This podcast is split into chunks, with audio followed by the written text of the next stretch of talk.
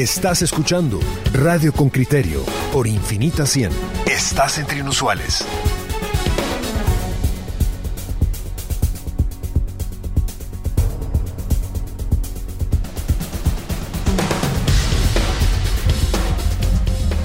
Coyuntura.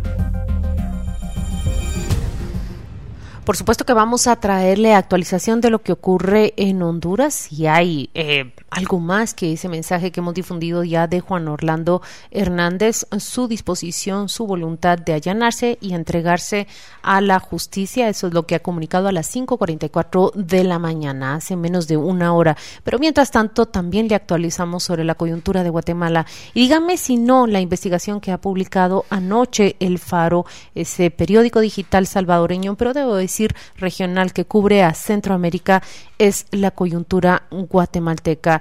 Un testigo, el testigo A, señala a Yamatei de negociar sobornos para financiar su campaña electoral. Por supuesto, el presidente lo ha rechazado, pero esta mañana hemos invitado a José Luis Sanz, director del Faro y autor de esa investigación, para hablar de sus revelaciones. Bienvenido, José Luis Sanz. Muchas gracias por acompañarnos. Antes de abrirnos a esta entrevista, escucharemos la síntesis que ha preparado el reportero José Manuel Patzán sobre la nota que has publicado. ¿Nos acompañas a escucharla, verdad?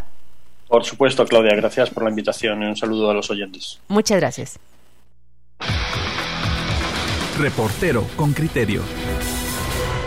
Una investigación del medio de comunicación El Faro revela que existe un testimonio bajo la custodia de la jueza de mayor riesgo de Erika Aifán, en el que se asegura que el presidente Alejandro Yamatei negoció en 2019 con el entonces ministro de Comunicaciones José Luis Benito Ruiz un aporte de 2.6 millones de dólares a su campaña electoral a cambio de mantener a Benito Ruiz en el cargo por un año para que siguiera operando la estructura de corrupción en obras públicas de la administración de Jimmy Morales. Según El Faro, el FBI y el Departamento de Estado de Estados Unidos tienen desde hace meses una copia de lo declarado por una persona a quien se le llama el testigo A, pues también existe una segunda declaración de otra persona allegada al mandatario. El testigo A habría asegurado que en julio de 2019, entre la primera y segunda vuelta de la elección presidencial, asistió en Ciudad de Guatemala a una reunión en la que Yamatei y Giorgio Bruni, que en ese entonces era secretario general del partido Vamos y después secretario privado de la presidencia, hablaron por teléfono con Benito Ruiz para confirmar el aporte y la forma de entrega. Según el Faro, la misma noche en que Juan Francisco Sandoval, jefe de la Fiscalía Especial contra la Impunidad, salió de Guatemala, aseguró que una de las razones de su destitución fue porque la investigación de 122 millones de quetzales localizados en una vivienda de Antigua Guatemala apuntaba al presidente Yamatei y a pagos de constructores para ser beneficiados con algún proyecto o para financiar alguna campaña política. También se muestra una copia del memo enviado por la jefatura de la FESI el 25 de agosto de 2000 2021, en el cual se exige al personal revelar si investigaban al presidente Alejandro Yamatei por recibir dinero en efectivo. Giorgio Bruni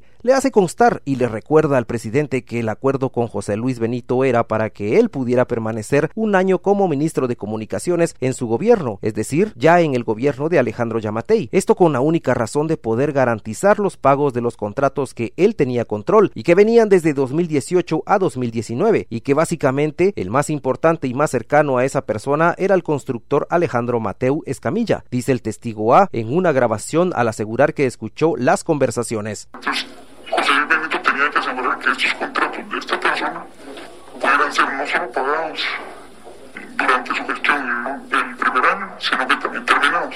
Esto quería decir 2018, 2019 y los nuevos contratos que él pudiera juntar en 2020. La investigación asevera que un funcionario del Departamento de Estado confirma que el gobierno de Joe Biden está al tanto desde hace meses del contenido de este testimonio contra Yamatei, aunque no revela el avance de posibles investigaciones del Departamento de Justicia. José Manuel Pazán, Radio con Criterio. Muy bien, hemos, hemos escuchado el reporte que nos ofrece José Manuel Pazán de una extensa nota que José Luis Sanz, quien es corresponsal de El Faro en Washington, ha elaborado respecto de este caso. José Luis, ya, ya, ya te saludo Claudia, te saludo yo ahora. Contarle a nuestros oyentes, por favor, ¿hace cuánto tiempo trabajas en esta nota y de dónde surge eh, pues tu, tu primer dato que te lleva a desarrollar esta, esta profusa investigación? Bueno, lo primero que, que obtengo es la grabación eh, y, tras discutirlo en el periódico decidimos que que vamos a tratar de, contextualizar y, someter a verificación lo más posible de, de, lo que dice el testigo. Evidentemente, el periodismo no tiene las herramientas necesarias para sustituir una, una investigación fiscal, pero sí por lo menos nos parecía importante conseguir elementos que dieran coherencia o refutaran o hicieran eh, hicieran sonar alarmas alrededor de, ese testimonio. Entonces hicimos un trabajo, pues, lógicamente, de, de, revisión de los contratos, de búsqueda de nuevas fuentes que pudieran corroborar, al menos en parte, eh, lo que dice el testigo. Eh, tratar de reconstruir dentro de lo posible hasta dónde había llegado la investigación de la FESI antes de que, de los obstáculos la, impidieran, la impidieran avanzar. Bueno, y eso fue un trabajo de varios meses hasta, hasta, hasta la publicación. Em, José Luis, buenos días. Mucho gusto te saluda Jody García. Eh, Hola, ¿Podrías explicarnos un poco de cuál fue la respuesta del gobierno de Alejandro Yamatei? Y también en la nota ustedes comentan que cómo, cómo las constructoras que se mencionaron en este acuerdo sí fueron beneficiadas. ¿Nos podrías explicar un poco sobre esto?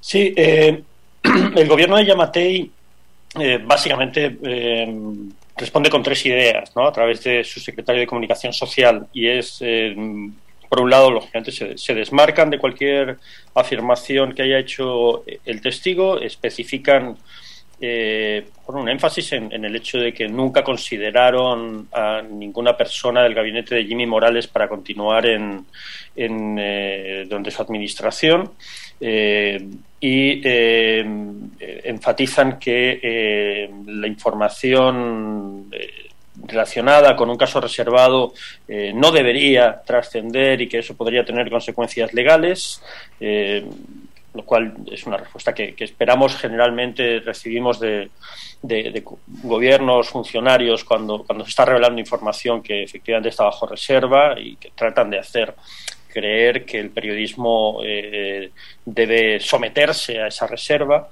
Eh, y por último, algo que me parece también importante es enfatizan que eh, cualquier responsabilidad sobre el financiamiento del partido Vamos, recae en eh, el secretario general del mismo. En Giorgio Bruni, eso me, me, oh. me, llamó la atención. Mire, usted está discutiendo hechos que ocurrieron en torno a la recolección de fondos de una campaña y ahí el responsable no era Alejandro Yamatei, no era Miguel Martínez, sino era Giorgio Bruni. José Luis, si tenés que resumir, sintetizar las tres grandes revelaciones que tiene este artículo, ¿cuáles le comentarías a la audiencia con criterio?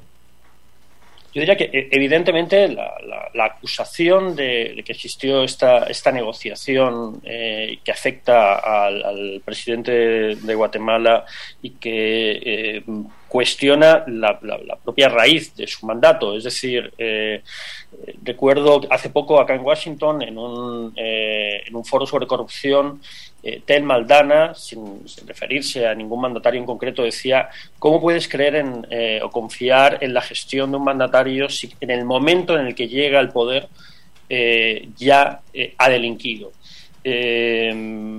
Refiriéndose evidentemente a, los numerosos casos de financiamiento ilícito que se han denunciado a lo largo de los años en, Guatemala, de campañas electorales. Si, si, lo que dice el testigo A eh, es, cierto y, se, pudiera investigar y corroborar eh, totalmente por, por, vía judicial, eh, estaríamos ante, evidentemente, un cuestionamiento de raíz del, gobierno de, de, Yamate. Y lo segundo, para mí, es el hecho de que nos acercamos un poco más a comprender cómo las estructuras de corrupción traspasan eh, las fronteras de, electorales y mm. pasan de un gobierno a otro.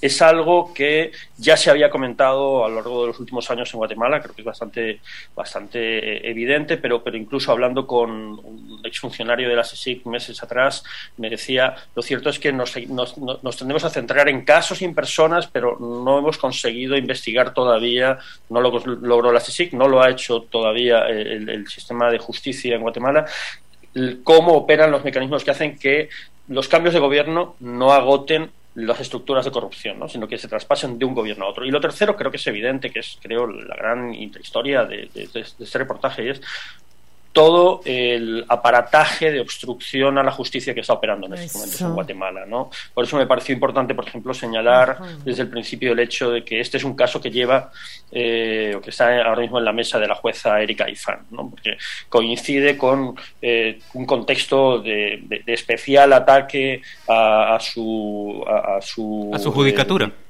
a su judicatura, a su independencia eh, y, lógicamente además eh, fue, fue dramático ver eh, al mismo tiempo que durante los últimos meses hacíamos la investigación ir viendo cómo la estructura de investigación de, la FESI se iba desarticulando, cómo cada uno de los fiscales a, cargo de, del, del, caso y de las investigaciones derivadas de las maletas con dinero en Antigua eh, iban siendo desplazados eh, y expulsados del caso.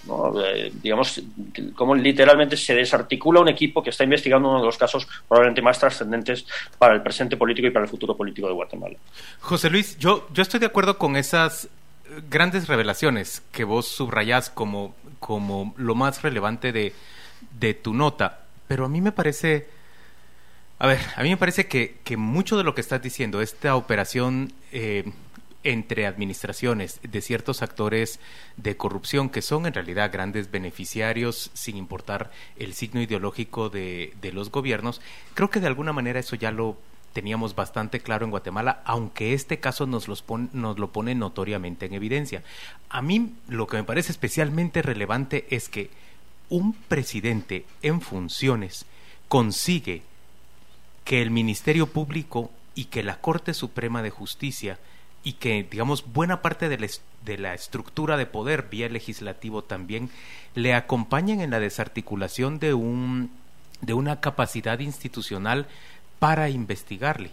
Y que a pesar de todo ese acoso tan grande que ha existido desde tiempo de Jimmy Morales a la capacidad de, de las instituciones para investigar corrupción, todavía se pudo llevar adelante por parte de Juan Francisco Sandoval y debo decir de la judicatura de, de la señora Ifán, pudo llevarse adelante una serie de acciones que hoy ponen en predicamento al presidente y que forzaron una acción del presidente que, que le dio órdenes a, a, la fiscal general, presumiblemente para desplazar a Juan Francisco Sandoval y desarticular totalmente la FESI, que me parece que ponen notoriamente en evidencia frente a los ciudadanos eh, la manera en que está funcionando el, el sistema en Guatemala. Claro, hay por supuesto quien procura colocar esta, esta disputa, que es una mera disputa de, de intereses de, de bueno, de, obtención de fondos del erario, más eh, impunidad y luego castigo, castigo a quienes se opongan, quieren ponerlo en el marco de, de una disputa ideológica. Pero en términos reales, esto tiene muy poco de ideología y mucho de intereses de, de negocio. ¿Vos compartís eso? Totalmente. Yo creo que, que, además, eh, bueno, la prueba es que estoy, como, como tú decías, estamos hablando de estructuras que, eh, además, yo hay, dos cosas que a lo largo también de la investigación saltaban, saltaban eh, a tus ojos y que eran evidentes. Por un lado es el trabajo extraordinario que ha hecho el periodismo guatemalteco a lo largo de los años para documentar cada, casi cada pieza del rompecabezas. Es decir, eh, a veces evidentemente no se tiene acceso a los elementos que, eh, que, enlazan los hechos, que, explican todo, pero, pero buena parte o la inmensa mayoría de las señales y los elementos relacionados con este testimonio estaban publicados. Y eso, y eso me parece que es muy impresionante y, yo creo que hay que poner en, justa perspectiva el, enorme trabajo del periodismo guatemalteco. Pero lo segundo, efectivamente, en la línea de lo que decías, es que esto lo que, lo que retrata es que eh, el desmantelamiento o el ataque a las estructuras de justicia no es para que no operen, es porque estaban operando. Es decir, a pesar de todos los obstáculos, a pesar de que la tradición eh, de, estructuras de, poder paralelo en Guatemala es, muy potente, a pesar de los, de los altos y bajos en la historia reciente de Guatemala, eh, si hablamos del sistema de, aplicación de justicia desde la policía hasta la Corte de Constitucionalidad, lo cierto es que eh, a medida que investigas te das cuenta de que el problema es que un pequeño equipo de fiscales estaba operando y estaba logrando en relativamente poco tiempo y con relativamente pocos recursos y a pesar de digamos del cerco a su trabajo enormes avances. Yo creo que la acumulación de testimonio, de evidencia, no concluyente, lo solo digo en el, reportaje, la FESI claramente creo que no tiene y desde luego en el momento en el que se, se eh, destituye a Juan Francisco Sandoval no tiene todavía todos los elementos para hacer una acusación eh, contra Yamatei. Pero lo cierto es que yo sí vas viendo cómo la investigación avanzaba a una velocidad eh, extraordinaria y también cómo las divisiones dentro de estructuras y pactos como los que revela el testigo hacen que la información eh, relativamente circule y que haya posibilidades de que la justicia opere si se le permite operar, desde luego. Eh, yo creo que el, enorme trabajo que estaban haciendo los fiscales es la razón por la que se destituye a Juan Francisco Sandoval y por la que se ha desplazado eh, o destituido a otros fiscales. José Luis, em, Mencionas que cuando Juan Francisco Sandoval estaba en la FESI la investigación estaba avanzando. ¿Qué pasa cuando sale? En tu investigación publicas un memorándum del nuevo jefe de la FESI, eh, Rafael Curruchiche, tratando de averiguar dónde está esta investigación, incluso la identidad del testigo A. ¿Podrías explicarnos? Sí, eh, yo creo que es, para, para entender esto hay, hay que poner en contexto que, bueno, cuando, cuando hablas con operadores del sistema de justicia o de con fuentes en, el MP constantemente te hablan como la, lo habéis retratado, insisto, en los medios guatemaltecos con, abundancia, como desde la llegada de, Consuelo Porras eh, eh, el MP empieza a operar en un sentido y una dirección contraria. Eh, eso hace que digamos, ciertos operadores, ciertos investigadores, y yo creo que los documentos lo ponen en evidencia, empiecen a, operar no desde la confianza en sus jefaturas, sino desde el apego a la legalidad, simplemente refugiándose en las herramientas que les da la ley, no en el respaldo, en las herramientas que les da la eh, jefatura del Ministerio Público. Por ejemplo, ahí pongo un, ejemplo que me parece importante en la nota de José Luis. En cierto momento, la fiscal Porras le pide al, a la juez Aifán que le entregue el sobre cerrado con el nombre de ese testigo A, que así está identificado en el proceso. Por cierto, ustedes escucharon que la voz de ese testigo está distorsionado originalmente en el audio de la judicatura y el Faro, para publicarlo, lo, distorsiona por segunda vez para impedir que se pueda reconocer la voz de ese testigo. Pues cuando Consuelo Porras le pide a la jueza Ifán que le entregue esa el nombre de ese testigo, la jueza Ifan se niega diciendo este proceso se encuentra ya bajo control de la judicatura, por lo tanto, escapa de sus facultades. Eh, contar con esa información y de su potestad, contar con esa información. Esa me parece a mí. Ahí lo que está diciendo José Luis se, se confirma, o sea, los, los agentes del sistema de justicia se aferran a la ley para poder mantener un margen, aunque sea mínimo, de independencia con respecto a. Siempre existe, siempre existe un operador de justicia que no garantiza la impunidad. Eso es lo que nos muestra el artículo del Faro. José Luis, vamos a ir a la pausa comercial, pero yo quiero regresar justamente con ese tema. A mí me parece, en lo particular, que esa es la gran eh, eh, revelación. Cómo se mueve el aparato de justicia bajo la dirección de Consuelo Porras. Eso es lo que revela el artículo para averiguar y avanzar, adelantarse a una investigación que pretende dilucidar qué es lo que procede. Vamos a la pausa comercial y volvemos. Nos, nos acompañas, es, es una breve pausa, pero regresamos contigo. Estamos de regreso y Jody García nos dice la pregunta que tienen reservada para José Luis en la pausa, pero aquí, abiertos los micrófonos, lanzala. Gracias, José Luis. Eh, ¿Qué consideras que puede pasar ahora con este caso, con un ministerio público que no parece ir tras esta investigación de una forma independiente? ¿Cómo puede avanzar? Eh, buena pregunta.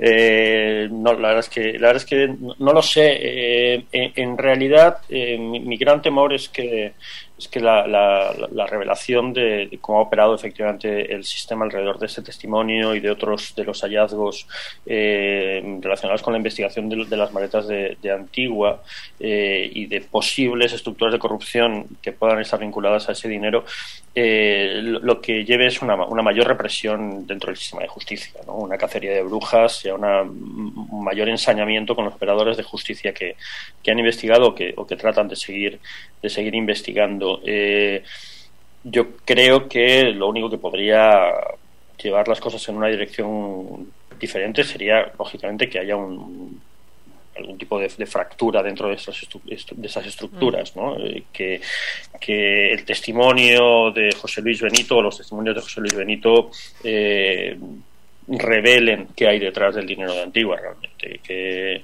que Giorgio Bruni eh, eh colabore de alguna manera con, con, la justicia. Es decir, que los, que los operadores o, las personas que participaron en esa estructura revelen las piezas que faltan. Eh, no tengo evidentemente confianza en que eso vaya a, suceder eh, por iniciativa del, actual Ministerio Público, con lo cual en ese sentido lo creo que lo que queda es lógicamente pues la, presión social y al fin y al cabo es lo que está detrás también de que de que un medio como el Faro decida hacer una publicación eh, como esta, y es cuando llegas a la conclusión de que hay hechos que no solo no se van a conocer, sino que no van a tener un uso correcto o que no van a, recibir la atención que, merecen es razón doble para darlos a conocer y que, sea a la luz pública en el debate social donde donde se dirima o donde se, se, tomen decisiones o se trata de presionar para que, en este caso la justicia opere.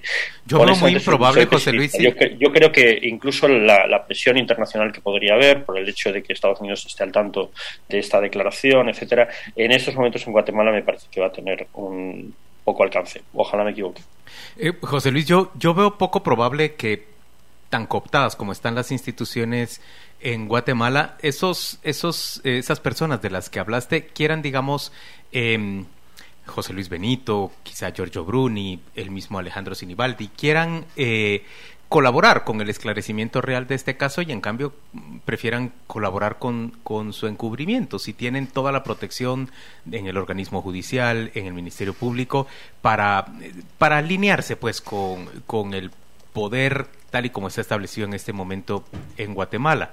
Pero sí puede haber factores que, que salgan de ese cálculo y el hecho de que Estados Unidos haya actuado hoy contra mm, Juan Orlando Hernández, aunque por supuesto dentro de una dentro de una causa de narcotráfico y no de corrupción, que le resulta menos relevante a Estados Unidos la corrupción en un país como, como Guatemala, bien podría también em, jugar un rol, por lo menos en términos emocionales o, o psicológicos. José Luis, yo, quiero llevarte a responder una pregunta que está planteando un oyente nuestro que es sumamente crítico de cualquier acción de la justicia independiente, la que busca eh, descubrir corrupción. él se llama Ricardo Hernández y él dice que todo lo que estás planteando es solamente una hipótesis que no está sustentada todavía, pero al mismo tiempo reconoce que él todavía no ha leído tu reportaje.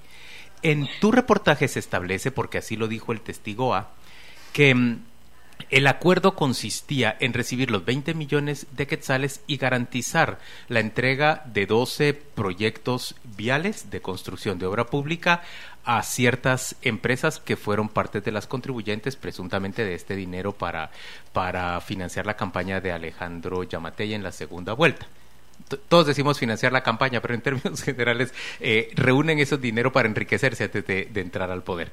El asunto es que buena parte de esas obras sí fueron entregadas y los guatemaltecos podemos plenamente establecer qué mecanismos se siguieron para entregarlas. Ya la prensa guatemalteca, nosotros hemos reportado cómo se simulan contratos, cómo se alteran los, los eh, o cómo se preparan los contratos para que puedan eh, encarecerse en el curso de, de, su ejecución, como por ejemplo la supervisión se hace de manera engañosa y en algunos casos incluso incestuosa, eh, cómo hay trampas establecidas para poder ejecutar esta clase de, acuerdos.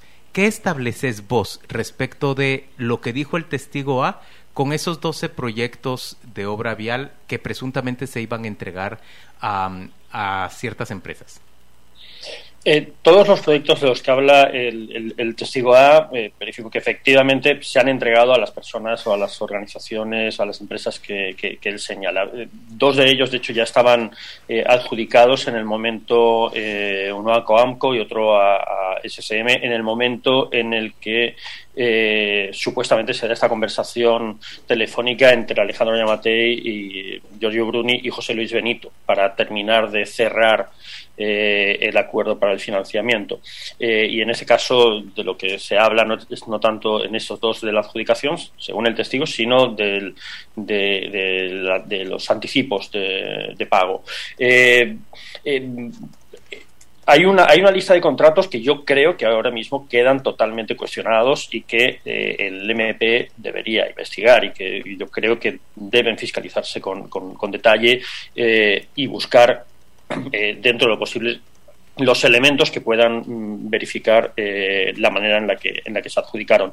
Eh, el hecho de que sean contratos con empresas que ya habían sido cuestionadas a mí me parece que como tú dices da una dimensión del trabajo que estaba haciendo el periodismo guatemalteco y da razones de nuevo para que esta investigación lejos de obstaculizarse siga y se profundice es decir, estamos hablando de empresas que han estado cuestionadas ya por pagos de sobornos a, eh, gobiernos anteriores. Estamos hablando de empresas que durante el mismo gobierno de Ollamatei fueron cuestionadas por nepotismo en la entrega de contratos, como en el caso de JJRM.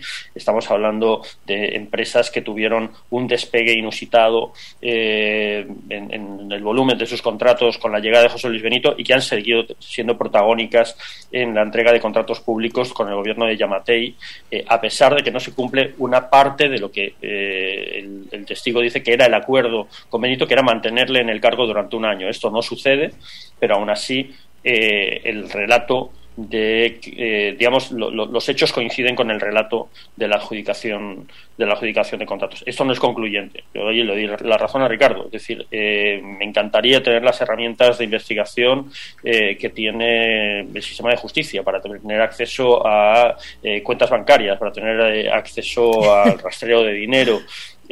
Pero lo cierto es que por eso es importante que esto se discuta, que se presione para que el sistema de justicia eh, entregue información y para que todos los actores tengan que transparentar sus operaciones. Eh, quedar bajo la duda, ¿no? pero colaborar de, alguna manera con el hecho de que esto se, esclarezca. Eh, honestamente, si el sistema de justicia operara en, Guatemala, el, periodismo y no hablo del, del Faro, hablo evidentemente sobre todo de los medios guatemaltecos, no tendría que estar llenando los vacíos que deja el sistema de justicia. Ah, bueno, la revelación es un ejercicio también de cuentadancia a la Fiscalía. Cuentan ya con estos elementos. ¿Qué van a hacer con ellos? Estamos sobre el corte comercial. Jody García, que es nuestra invitada, va a tener el honor de la última eh, pregunta, José Luis. Em, José Luis, tú mencionas en la investigación que el FBI y el Departamento de Estado tienen desde hace meses este testimonio. ¿Podrías explicarnos qué implicaciones tiene esto y qué podría hacer la justicia de Estados Unidos? son difusas. Eh, el Departamento de Justicia es extremadamente eh, celoso de la información relacionada con, sus investigaciones y a pesar de recibí diferentes versiones del posicionamiento de Estados Unidos respecto a este caso, eh, preferí no entrar, no entrar en, o sea, no sumarme al ruido, ¿no? Y no si, si, no podía decir algo concluyente. Eh, lo cierto es que yo creo que, como decía Juan Luis, el caso de Juan Orlando Hernández, eh, aunque efectivamente se trata de un caso de narcotráfico, eh, digamos, da una pista de lo que puede significar el hecho de que Estados Unidos tenga esta información y, pueda tener acceso a, más información. Y es, por un lado, si alguna de las operaciones que presuntamente sucedieron efectivamente se realizó y pasó por la banca estadounidense, lo cual es relativamente probable, si estamos en hablando de que eh, el dinero puede haber circulado por empresas offshore o por eh, bancos internacionales.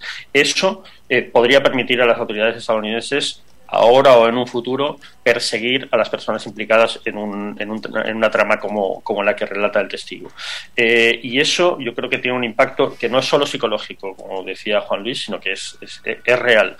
de medición de riesgos en cuanto al mm, eh, seguir encubriendo. Eh, no todos los actores en una estructura eh, de corrupción ni en Guatemala ni en ningún lugar tienen el mismo, el mismo grado de protección, ni cuentan con el mismo grado de confianza por parte de quienes dirigen esa estructura. y siempre hay personas, siempre que saben que van a ser quienes van a pagar las consecuencias en el caso de que en un futuro haya una investigación. Yo creo que el hecho de que Estados Unidos esté involucrado, de momento, lo que, lo que advierte es que controlar el sistema de justicia de Guatemala no basta. La impunidad, para, para construir impunidad plena, no basta con controlar, con controlar eh, el EPP o con destituir a todos los jueces independientes de, de Guatemala. Eh, tarde o temprano, alguien en Mm. otro lugar puede eh, tener la potestad de eh, o aplicar sanciones o incluso eh, iniciar una per- persecución penal. Y creo que eso puede cambiar la ecuación para ciertos actores de, de- de esta trama. Si, insisto, eh, hay elementos para, para seguir la, la investigación que, que la FESI no ha podido continuar.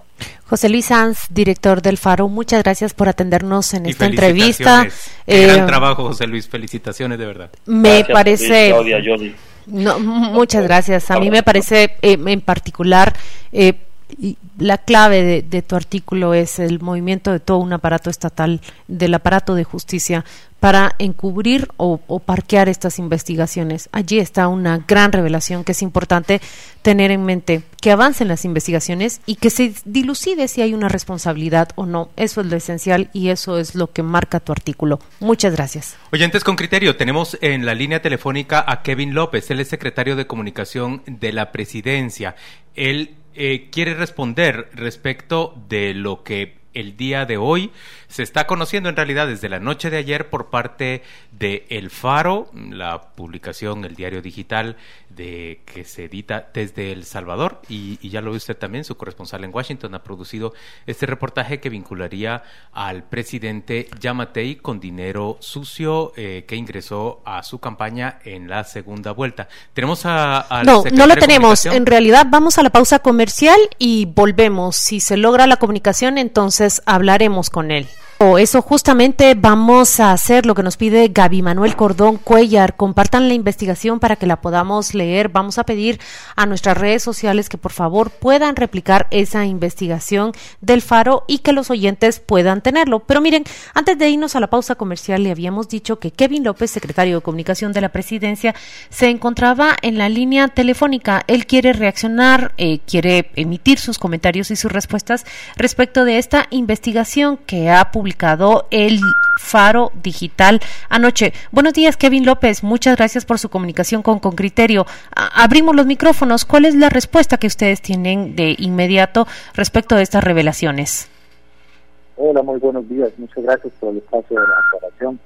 Eh, bueno, primero eh, de- debemos de fijar una postura eh, fija, ¿verdad? En la cual nosotros desde el Ejecutivo rechazamos de forma categórica todo tipo de señalamientos, suposición infundada de una pseudo investigación que en teoría preparada desde hace meses. Sin embargo, lo que se detecta es una coordinación de esta pseudo investigación, no solo en este medio, sino varios que me contactaron desde el día viernes eh, evidentemente también eh, se agradece el espacio de la, de la, de la réplica y de la, eh, de la postura nuestra. Esta, es importante reconocer y reiterar que el presidente Alejandro Amatei actualmente no tiene conocimiento que se encuentre sujeto a ningún tipo de investigación por parte del Ministerio Público. Asimismo, asimismo aclarar a la audiencia, mencionan que tienen información del FBI y el Departamento de Estado. Señores, si no hay dinero que ha pasado por los Estados Unidos, específicamente de un supuesto, como es en este caso, no hay que vender humo y sobre todo no debemos de aplaudir tampoco este tipo de historias elaboradas y construidas, que lo único que buscan es dañar la imagen de Licenciado, ¿cómo sabe el presidente Alejandro Yamatei que no es investigado por el Ministerio Público? Bueno, eh, a día de hoy, evidentemente, no, no se ha recibido ningún tipo de, de notificación de que, él, de que se, se requiera, por ejemplo, algún tipo de declaración o algo. No se ha establecido ningún procedimiento con- correspondiente a la hora de que una persona esté investigada. Secretario, ¿y usted conoce, mm, eh, supongo que habrá leído ya la investigación del diario El Faro, y conoce, por ejemplo, que ha habido incluso una gestión directa de la fiscal Consuelo Porras, que coordina con el presidente Yamatei para exigirle a la juez que se devele el nombre del testigo que se encuentra en un sobre cerrado, el testigo que habría presenciado esa llamada en la cual el presidente Yamatei presuntamente le agradeció a José Luis Benito, entonces ministro de Comunicaciones, la recolección de 20 millones de quetzales para apoyar su, su campaña de segunda vuelta. Eh, ¿Qué responde usted a eso? No, no le escuché la primera parte, solo, solo, eh, le, escuché que menciona sobre la supuesta declaración de un testigo. Hay que tener mucho cuidado con este tema, porque eh, si una investigación está bajo reserva y hay una filtración, evidentemente la filtración viene o la persona en donde se encuentra la, la supuesta investigación, eh, o de cualquier otra persona que pudo extraer este tipo de información, que es por su naturaleza, naturaleza reservada a la hora de extraer una información. Pero mi punto es, mi punto es, eh, señor secretario, mi punto es, si esto no desmiente el hecho de que el presidente no está siendo investigado, sí está siendo investigado. Hay una juez que posee ya que escuchó una declaración de un testigo que... Yo creo que afirmar ese tipo de, cuestiones, eh, con todo respeto, es un poco irresponsable. El presidente goza de antejuicio y a día de hoy no hemos no tenemos notificación desde el ejecutivo de que él sea de que él sea, eh, esté siendo sujeto de, investigación sería un llamado a la prudencia para no replicar este tipo de informaciones falsas y construidas Secretario, eh, está en proceso la elección del nuevo fiscal general y sabemos que la última palabra en este proceso la tiene el presidente Alejandro Yamatei. ¿Cómo se garantiza una elección imparcial si hay un testimonio en la fiscalía que apunta al presidente? Bueno, nuevamente estamos dando por hecho un supuesto. No puedo tener ningún tipo de declaración por supuesto, por, historias construidas. Como les digo, la postura del, del Ejecutivo hoy por es que no se tiene conocimiento de este tipo de investigación. Y en el proceso de la elección, pues obviamente compete al Ejecutivo la última parte de, este procedimiento en el cual el presidente le ha manifestado que, él estará tomando la, decisión eh, que más convenga para, para el rumbo del país en su momento. Hoy por hoy las etapas ni siquiera corresponden al Ejecutivo, hay que aclarar eso a la, a la, a la población. Licenciado, ¿cuál fue la razón de la salida de Giorgio Bruni como secretario privado de la presidencia y cuál fue el rol que el señor Giorgio Bruni jugó durante la campaña presidencial? Bueno, eso, eh, eso creo que es a luces de todos y como situación de, de argumenta razones personales. Eh, obviamente él era encargado de organizar la campaña, pero creo que yo no puedo hablar por una persona que, la misma persona que me, consulta.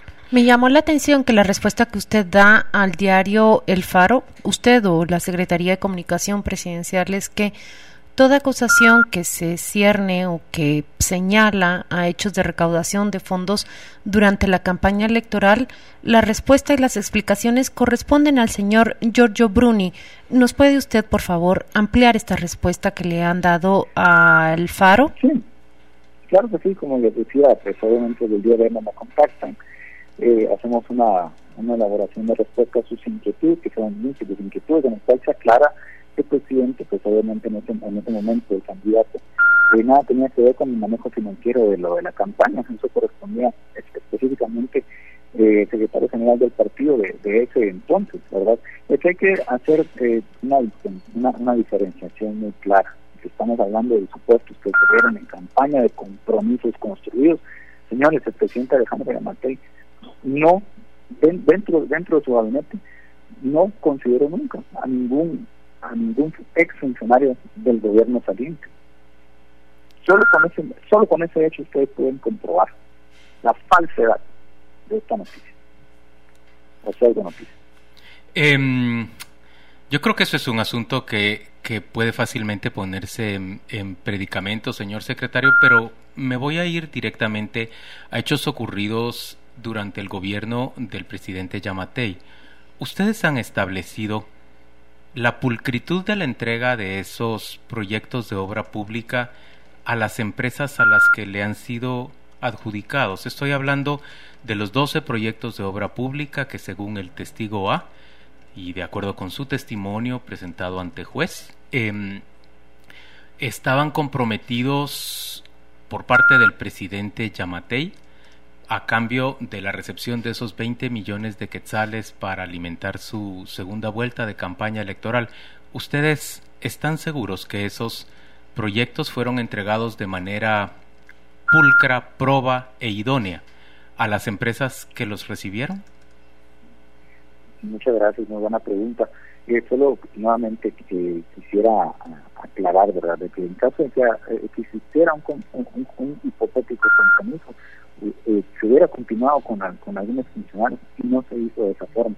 Ahora, con concerniente a, a, la segunda parte de su pregunta, cualquier situación relacionada con adquisiciones públicas de cualquier tipo, como las entidades del Estado de Guatemala, pueden ser consultadas con la herramienta de rendición de cuentas de Guatecompra.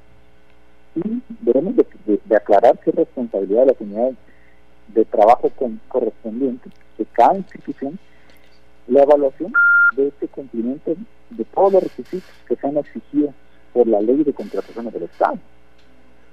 Hay un caso específico que, por ejemplo, vincula a un ministro de comunicación con un notorio hecho de corrupción.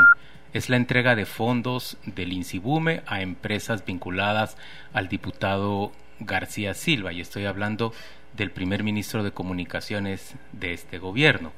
Ya existe incluso una solicitud de antejuicio para ese diputado, y existen razones para pensar que también cabe una solicitud de antejuicio para el que entonces era, era ministro.